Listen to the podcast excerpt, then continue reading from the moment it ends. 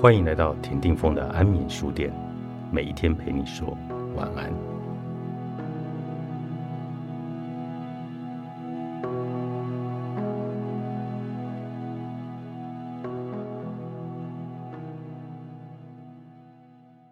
期待是期待加等待的意思，在韩语中的解释是带着希望等待静定的承诺，也就是希望某一件事能够如愿以偿。重点是带着希望等待发生好的结果，而且是自己所想的。我们当然不会希望发生坏事，所以“期待”两个字已经包含应该朝好的方向的结论。而所谓好的方向，多数是指依照我所希望的那样。换句话说，我所希望的就是好的方向、好的结果。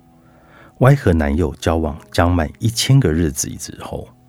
她满心期待，在这个特殊的纪念日，男友会提议一起去旅行，因为她希望像别人一样也能去一次海外旅行。所以她等着男友察觉到自己的心愿，暗暗的等待对方先开口。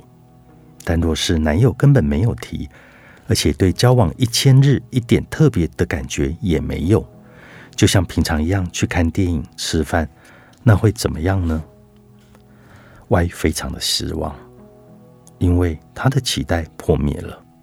期待和失望就像针和线一样交织在一起。有期待的地方就会有失望，没有期待就不会失望。为什么？就像是期待着等着好的结果，失望是面对不好的结果时所产生的。但是无论什么事，能不能如愿的几率都是一半一半。所以，我们可以说，期待本身就是一种投资，对百分之五十成功的可能性进行投资。所以，我们也必须做好心理准备，变成失望的几率也有百分之五十。那么，有没有提高成功几率的方法呢？有。让我们再来看一下最初所说的期待的定义：带着希望等待既定的承诺。这回把重点放在既定的承诺上。这就意味着是约定好的，所以期待包含了约定。我已做了某一种努力，并等待着它带来好的结果，这才是期待的正确意义。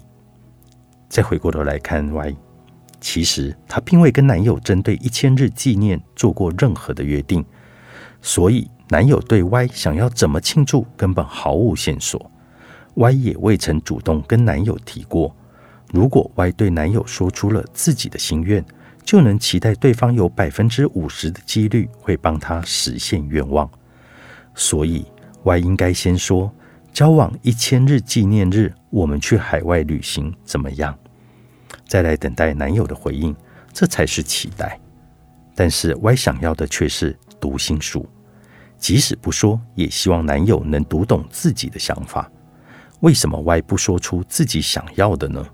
因为他想用读心术来衡量这个男人有多爱我，从即使不说也能够理解我内心想法的比率，就能看出对方与我是否真是命中注定。Y 可以借此确认男友是不是理想的对象，所以他当然不会说出心中的想法，因为想要测试男友能不能猜到他的心思。Y 什么都不做，只等待最好的结果。但这样的期望实现的几率只会比百分之五十还要低。以 Y 为例，向男友直接说出自己想要的，才能够提高期待达成的几率。当然，由于男友心中的想法可能不同，所以仍有百分之五十无法达到预期的目标几率。但如果能够坦诚地表明了自己的想法，即使不能百分之百如愿以偿。但很有机会达到某种程度上的满足。例如，男友说目前可能没有条件马上去海外旅行，详细说明自己的情况，那么至少也可以让 Y 更理解他。同样的，男友也会借此机会了解到 Y 想在这个值得纪念的日子上做一些与平时不同的特别的事。